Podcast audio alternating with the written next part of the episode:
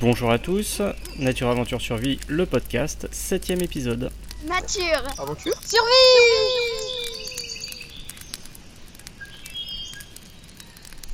Nous retrouvons Jean-Luc Rieux du musée de la préhistoire d'Île-de-France, avec qui nous avions déjà abordé les techniques de nos ancêtres. On s'apprête à parler maintenant des techniques de feu.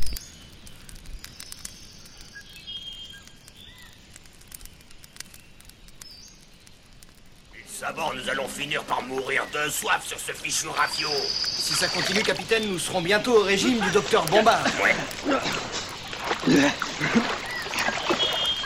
Wilson Wilson Une autre maîtrise qui a été quand même capitale dans, dans l'évolution des espèces, c'est quand même l'évolution des techniques de feu. Comme Ah, la découverte du feu, la maîtrise du feu et surtout réussir à allumer le feu sans intervention naturelle à cause d'un orage ou d'un volcan, etc.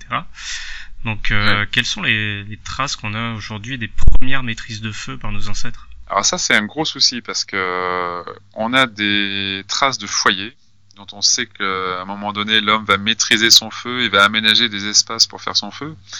Donc des foyers, il y en a un peu plus euh, de 400 000 ans. Hein. Ménez-Drégan en Bretagne ou Terra Mata à Nice hein, ont livré des traces anciennes, en tout cas en France. Après, euh, effectivement, on a les soucis de certains sites préhistoriques où on a des dates relativement anciennes et des traces de carbonisation au sol, sans savoir si c'est naturel ou euh, fait par l'homme. Donc ça, ça pose un souci. Est-ce que l'homme a vraiment ramené du feu à un million d'années sur certains sites, comme on le voit parfois dans la littérature? Et puis, si on parle vraiment de maîtrise, il faudrait qu'on trouve les objets qui ont permis de produire du feu. Et là, on se retrouve encore avec le problème, c'est que la conservation des matériaux, euh, énormément de populations à travers le monde ont fait du feu par friction de morceaux de bois. Euh, les plus vieux objets euh, ayant pu être retrouvés sont dans des zones désertiques au Pérou ou dans le désert saharien. Ça a 5, 6, 7, 8 000 ans maximum. Alors que certainement les hommes ont réussi à faire du feu bien avant. hein. Et en ce qui concerne la percussion de pierre pour faire des étincelles, euh, situation de minerais de fer, de pyrite ou de marcassite, et les plus vieilles, elles ont, euh, je crois qu'il y a un fragment d'époque néandertalienne, et euh, les plus vraiment euh, flagrantes sont paléolithique supérieur de l'époque de Cro-Magnon, hein, en Belgique, euh, au trou de Challeux, il y a une très belle marcassite rainurée. hein. On voit bien que là, euh, elle a été abandonnée, euh, et coup de chance, elle s'est conservée. Parce que le problème de ces pierres-là, c'est qu'une fois qu'on tape dessus qu'on les utilise, euh, malheureusement, on enlève l'épiderme qui protège la pierre. Et après, euh, ben, le fer et le soufre qu'elles contiennent vont se désagréger à l'air libre. Et malheureusement, ces pierres-là, bien souvent, euh, euh, si l'archéologue fait pas attention quand il fouille, il peut rester qu'une espèce de traînée de poudre grisâtre qu'il va pas forcément voir, surtout s'il n'a pas l'œil averti et qu'il sait que, ça, attention, c'est peut-être le reste d'une marcassite complètement désagrégée qui a servi à faire du feu, euh, ben, elle passera inaperçue. On espère beaucoup d'archéologues qui retracent, qui retrouvent les traces sur les silex. Parce que taper un- une marcassite avec un silex, ça laisse des traces très caractéristiques. Donc même si on n'a plus la marcassite, euh, sur le silex, on aurait euh, les éléments qui permettraient de dire attention, ce silex-là, il a servi à allumer du feu par percussion. Mais euh, tous les archéologues euh, n'ont pas encore l'œil averti aussi pour regarder cer- certains de ces objets comme ça. Donc euh, on estime que ce serait le feu par friction qui serait venu avant le feu par, par percussion, c'est ça? Aucune idée. Aucune idée. Alors là, on est vraiment complètement à la merci d'une découverte où on aurait du bois conservé. Et c'est pas parce qu'on aura un allume-feu en bois de 100 000 ans qu'avant, euh, il y a 200 000 ans, les hommes n'ont pas utilisé des marcassites, mais avec le temps, elles se seront désagrégées et auront disparu. Et c'est qu'on peut faire du feu par étincelle en tapant deux marcassites. Il n'y a pas besoin forcément d'avoir un silex pour taper dessus. hein. Donc là, c'est vrai qu'on a vraiment de, beaucoup d'interrogations. On a des traces de foyers aménagés et on suppose que derrière les hommes, on savait produire et allumer leur feu quand ils en avaient besoin et ils le mettaient au sein de ces foyers-là et qui forcément ils le transportaient pas. Même si on connaît des populations qui, dans certaines conditions climatiques, là, du côté de la terre de feu, il faisait tellement humide que les gens savaient très bien utiliser à la fois les deux techniques, hein, friction et percussion, mais dès qu'ils le pouvaient, transporter le feu avec eux, parce que c'était tellement difficile euh, dans ces conditions d'humidité à, rallumer un feu euh, intentionnellement, qu'il valait mieux le conserver, quitte à même à le transporter dans les canoës en écorce, en, aménageant les fonds avec de l'argile, en mettant les braises, en les protégeant, en alimentant et quand on arrivait sur une nouvelle plage, on sortait les braises qui étaient là pour allumer un nouveau feu. Donc le transport du feu, il a très bien pu exister à l'époque préhistorique aussi. Hein. On sait pas non plus la guerre du feu et l'image euh, qu'on voit souvent. D'ailleurs, je n'aime pas le mot de guerre du feu déjà. quand on voit que à partir de ces époques-là, progressivement, ben, le feu va être euh, un élément quand même euh, qui va se retrouver sur tous les continents et toutes les populations du monde à un moment donné vont avoir le feu. Hein. C'est un échange et plutôt une convivialité qui va se créer autour du feu. Ouais, donc c'est un rôle socialisant aussi. C'est un rôle socialisant, tout à fait. Développement probablement du langage aussi hein, autour du feu euh, est très vite euh, certainement euh, devenu un élément où on s'afforce à parler, à discuter, à raconter, à expliquer. Un peu comme les bivouacs qu'on peut faire aujourd'hui. Tout à fait, voilà. Il y a quelque part derrière ces bivouacs une réminiscence un peu de ces foyers justement. Hein. On, on, continue à parler de foyer familial aujourd'hui. c'est probablement pas anodin. Alors quels sont les quels sont les rôles justement qu'on prête euh, au feu pour nos ancêtres? Est-ce que euh, c'est uniquement pour euh, justement uniquement pour socialiser, uniquement pour cuire la viande? Ça certainement tous les aspects. Hein. On a effectivement le, fait de cuire, de fumer, de sécher la nourriture pour la conserver dans certaines conditions. Il y a certainement aussi ben, le, fait d'avoir de la lumière d'avoir donc des aimants de, chaleur, euh, pouvoir euh, même euh, certains foyers très pierreux se demander si c'est pas des formes un peu de sauna. Hein, on fait une couverture par dessus, les pierres chauffées, on jette de l'eau, ça ça nous permet de créer de la vapeur, d'avoir des systèmes, si ça se trouve, un peu déjà de sauna, purification, se nettoyer. Alors après, effectivement, il y a tout le côté social autour du feu certains sites montrent qu'il euh, y a des tailleurs expérimentés qui sont près du feu, les mauvais tailleurs sont plus loin derrière, comme s'il y avait déjà un peu une hiérarchisation euh, entre ceux qui sont près du feu et ceux, qui sont plus loin à côté. Euh, on le voit dans les tipis indiens, hein, quand on analyse un peu les... Il y a effectivement certains moments où autour du feu, ce sont les initiés, certaines personnes, il y a une structuration, une hiérarchie qui se passe comme ça dans ce type d'habitat.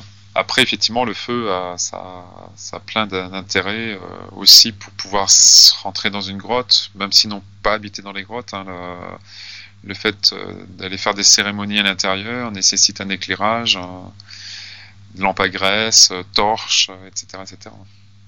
on peut faire des traitements thermiques pour certains matériaux, notamment, mais c'est vraiment assez compliqué à faire de réussir à faire chauffer du silex sans qu'il éclate pour pouvoir améliorer ça, euh, de le rendre plus facile à tailler, notamment pour faire des pointes assez fines et on enlève des éclats très minces de cette façon-là. Après, dans les grottes elles-mêmes, euh, modifier euh, la roche, il faudra quand même qu'il y ait des, il y a des populations qui font éclater les roches qui sont très dures pour en Nouvelle-Guinée notamment pour pouvoir après récupérer des morceaux pour tailler. Mais ça, c'est pas du silex, hein, c'est des roches qui. Euh, il y a une grosse perte en plus, mais ils arrivent. Euh, c'est la seule façon pour eux de, récupérer des matériaux. Et à ce moment-là, carrément, ils font des feux en hauteur euh, contre des parois de falaise pour récupérer les blocs après par éclatement thermique qui tombent du sol. J'aimerais bien juste qu'on brise un petit mythe. frapper deux silex ensemble, est-ce que ça marche pour allumer du feu? Alors ça c'est un mythe qui effectivement encore la vie dure. Euh, quand on percute de silex, on peut faire l'expérience, hein, et surtout dans l'obscurité. On va voir euh, ce qu'on a cru longtemps être une étincelle, et euh, en plus il y a une odeur qui évoque l'odeur du feu. En fait, en percutant de silex, on va produire une lumière sur le choc, il n'y a pas de dégagement d'étincelle. Et cette lumière, elle est froide en plus. Et les physiciens l'ont analysée, on appelle ça la triboluminescence. Donc c'est une excitation d'atomes qui se produit en frottant des quartz ou des silex euh, de cette façon-là et qui euh, donc ne produisent ni étincelles ni chaleur. Donc il est impossible de faire du feu avec de silex. Alors le souci, c'est que je pense, mais ça, il faudrait pouvoir en avoir des preuves. Mais quand on va avoir le développement des armes à feu, va être nécessaire de mettre sur les fusils des platines avec donc un élément métallique sur lequel venait percuter un silex. Donc on a retaillé du silex pour les armes à feu pour allumer la poudre de ces fusils. Et euh, à ce moment-là, souvent euh, dans la terminologie, on parlait de pierre à feu pour le silex. Pour chez c'était pour allumer la poudre des fusils. Et le nom des fois est resté euh, de pierre à feu pour le silex. En oubliant qu'en face il y a la platine qui permettait d'amorcer l'étincelle donc en métal pour la poudre enfin qui émettait le feu à la poudre donc, euh, quand on a eu les amorces et cartouches, ce système d'allumage du feu a complètement euh, été oublié. À part les passionnés qui retirent aux armes anciennes à poudre et avec platine à silex, euh, plus personne ne, connaît les pierres à fusil. Et le nom, par contre, est resté dans l'imaginaire des gens. Le silex, on l'associe à la pierre à feu. Et donc, pierre à feu, silex, ben voilà, deux silex, ça fait du feu. Eh ben non, ça ne marche pas. Plus proche de nous, quand on va, je sais pas, vers l'Antiquité, au Moyen Âge, quelles sont les techniques de feu, enfin d'allumage de feu qu'utilisaient euh, ces gens-là? Alors justement, euh, puisqu'il faut un élément métallique euh, en fer donc la marcassite hein, qui a été longtemps employée. À partir du moment où les hommes vont maîtriser la, métallurgie du fer, eh on va voir euh, apparaître les premiers briquets d'acier. Donc euh, c'est des morceaux de fer qui sont souvent légèrement courbés pour pouvoir les maintenir avec les doigts. Et on va battre le briquet, comme on l'entend dans la chanson Claire de la Lune. Hein. À la fin, on parle de vache et la voisine, euh, car bat le briquet on percute sur un silex, là aussi. Hein. Ben, c'est en fait ce qui a donné l'idée des armes à feu, hein, qu'on l'évoquait tout à l'heure. Euh, et on produit cette fois une gerbe d'étincelles en détachant des, le silex percute le silex et détache des petites particules euh, métalliques hein, qui deviennent incandescentes, qui vont tomber souvent sur de l'étoupe. Parce que contrairement à la marcassite, il n'y a pas de soufre dans ce fer qui est, riche en carbone. Hein. Euh, donc il est beaucoup plus difficile d'allumer des matières sèches, il faut qu'elles soient déjà en partie carbonisées. D'où le fait que souvent il y avait des boîtes avec ces systèmes de briquets où on faisait cuire un peu et chauffer à l'étouffée des, ce qu'on appelle de l'étoupe, donc des éléments en partie carbonisés, de vieux tissus, de tout un tas d'éléments, et ça permettait euh, de produire, alors là encore une fois, aussi une braise. Euh, toutes ces techniques de friction, de percussion euh, n'obtenaient qu'une braise au départ. Et de cette braise, après, il fallait ensuite passer à la flamme. Donc ça se faisait en deux temps. Aujourd'hui, c'est pareil, quand on parle de feu, la première chose qu'on voit, c'est la flamme du briquet ou de l'allumette. Et ça, c'est des techniques très récentes les briquets, 100, 150 ans, les allumettes à 200 ans grand maximum. Donc tout, tout ce qui est avant, c'est uniquement production de feu par l'obtention d'une braise qui ensuite servira à avoir des flammes. Ouais, c'est vrai que c'est bien précisé parce que de nos jours, quand on fait euh, des expositions, des stages de survie ou de du bushcraft, quand on essaye de recréer euh, le feu par friction ou le feu par percussion, c'est vrai que dans la tête des gens, il y a souvent, euh, bah, elle est où la flamme? Oui, tout à fait. C'est euh, parce que notre euh, vision du feu euh, est directement la flamme. Alors que pendant très longtemps, et là aussi c'est pareil, quand on voit certains reportages où certaines populations qui ont été vraiment isolées du, reste de la civilisation et qu'on leur monte un briquet et une allumette, ils sont ahuris. Et souvent, le, reporter dit ils ne connaissent pas le feu, ils viennent de découvrir le feu avec l'occidental qui a son briquet et son allumette. Pas du tout. Ils connaissent parfaitement les façons de faire du feu, sauf que pour eux, ils n'ont jamais obtenu une flamme directe, ils ont obtenu une braise. Et là, pour eux, c'est le côté magique du briquet de l'allumette, c'est qu'il y a la flamme instantanément.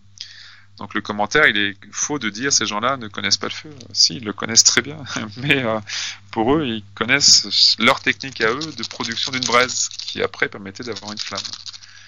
Et euh, c'est vrai que ces populations, euh, bon, il y en a moins maintenant, mais j'ai vu il n'y a pas très longtemps, il y a un reportage qui avait été fait dans les années 60-70 où explorateurs en Nouvelle-Guinée voyaient une tribu visiblement qui pour la première fois voyait des blancs et ils sortaient un briquet et tous étaient fascinés de voir le feu et le commentaire du gars était désaffligeant euh, pour eux. C'est que ils les prenaient pour des sous-hommes. Non, pas du tout. Euh, simplement, euh, ils étaient émerveillés de voir qu'on pouvait avoir un feu différemment par rapport aux façons dont eux ils connaissaient. Et des fois la difficulté d'obtenir du feu. Surtout que eux, ils ont un gros avantage, c'est qu'ils savent très bien la façon de justement de faire prendre des flammes à partir de cette braise, parce que ça nécessite des connaissances sur les ressources naturelles. Complètement. Hein. Quand on n'a pas l'habitude, on est hyper content la première fois d'obtenir une braise, et puis euh, ça arrive souvent que si on fait pas gaffe, euh, on n'a pas la flamme parce qu'elle s'éteint trop vite dans les toupes ou la, la mousse ou les herbes qu'on a préparées. Et là, c'est rageant parce que notre feu, en fait, on l'a pas. Effectivement, euh, les deux étapes sont importantes.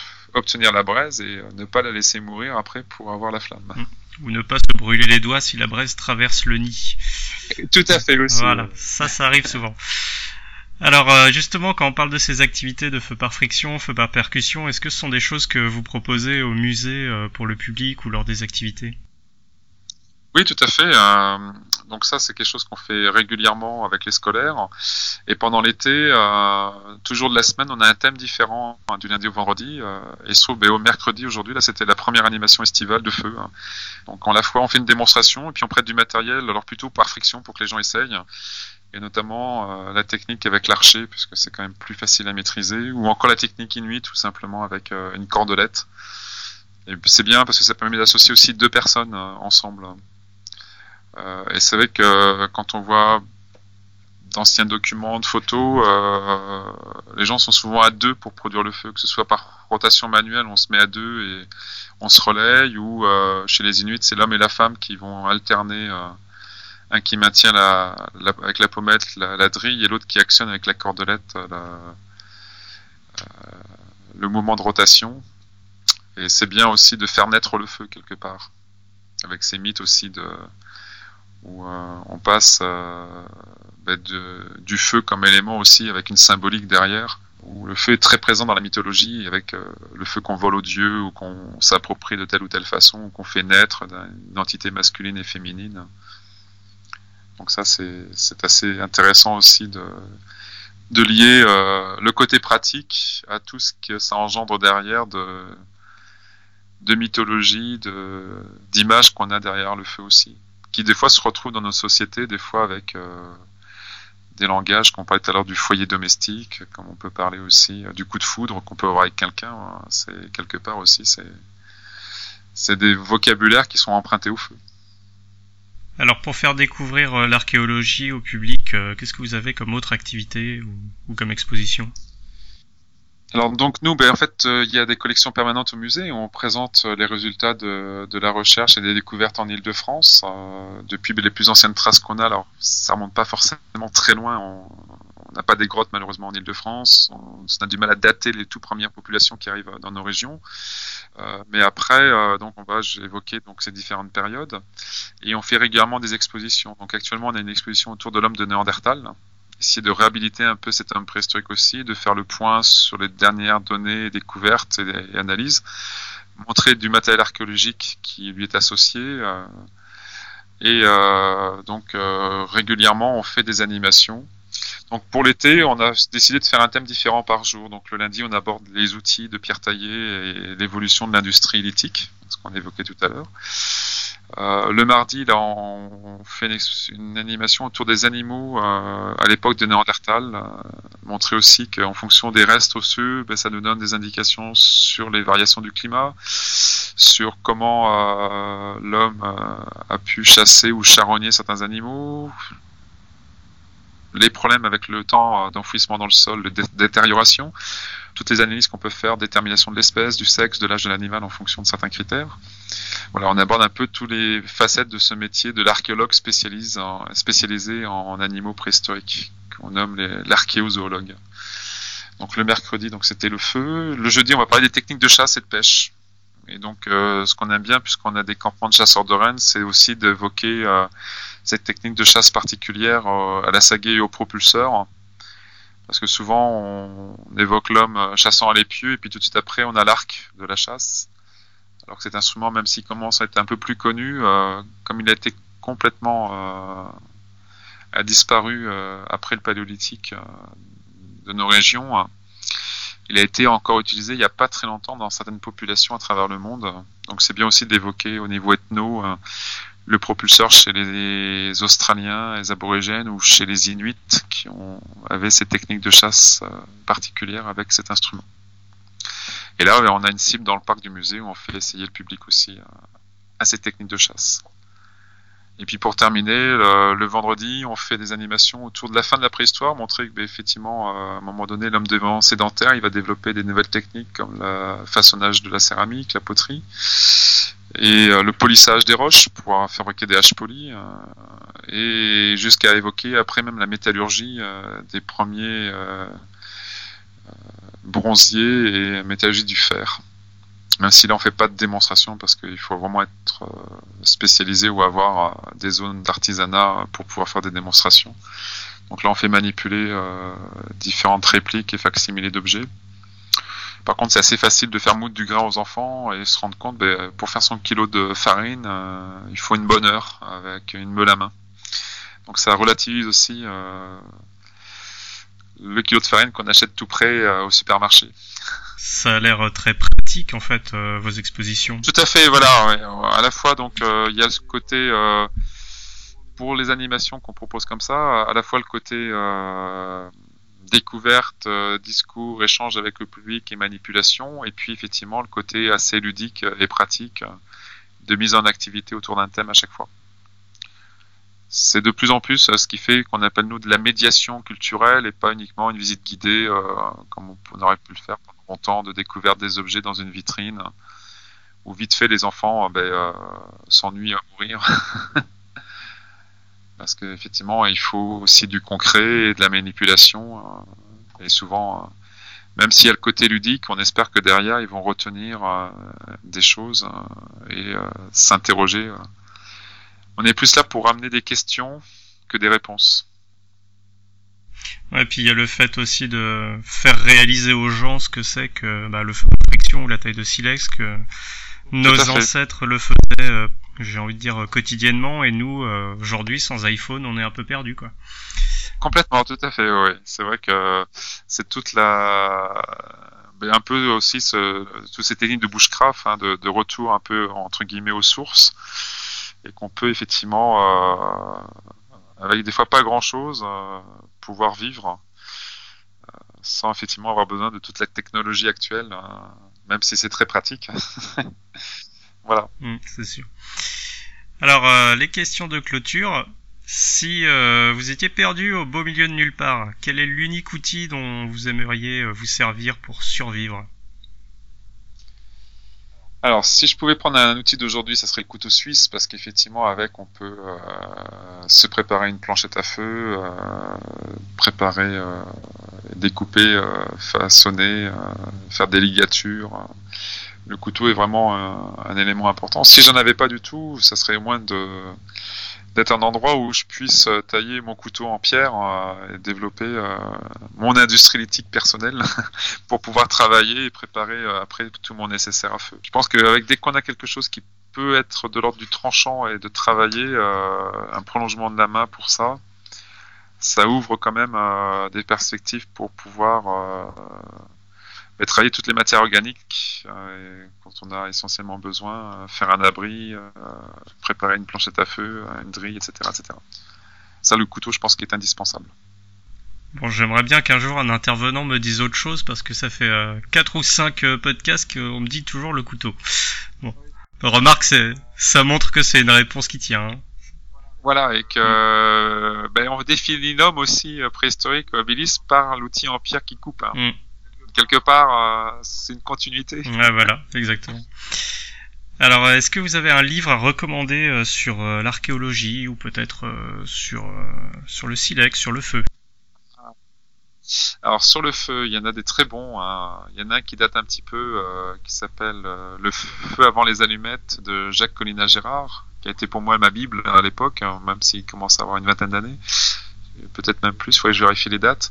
Après, il y en a des nouveaux qui sont pas mal faits aussi. La Grande Aventure du Feu, hein. je crois que c'est Bertrand Roussel qui, l'a écrit.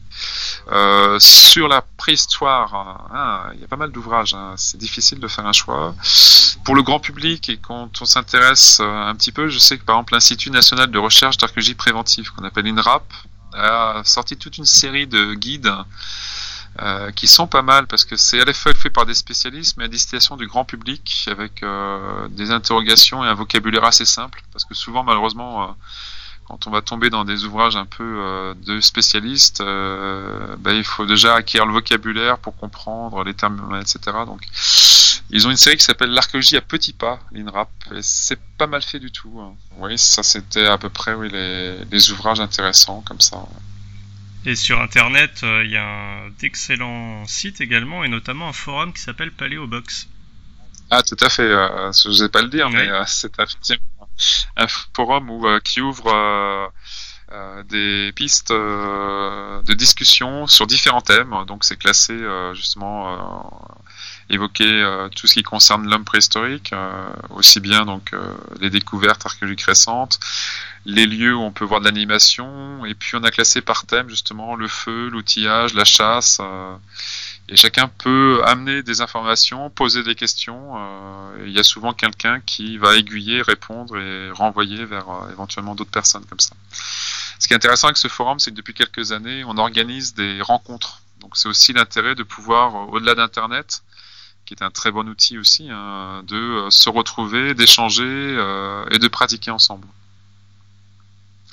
Les prochaines rencontres sont au mois d'octobre euh, dans les Landes, euh, autour d'un site préhistorique qui s'appelle Bras-en-Pouille.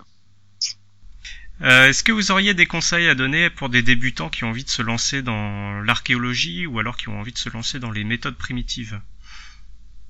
Alors, pour l'archéologie, euh, moi, ce que je conseille toujours, hein, quand- et souvent si c'est des jeunes, euh, c'est d'essayer d'intégrer un chantier de fouille. Il y a quand même pas mal de chantiers qui sont ouverts au public euh, pendant l'été, de partir 15 jours.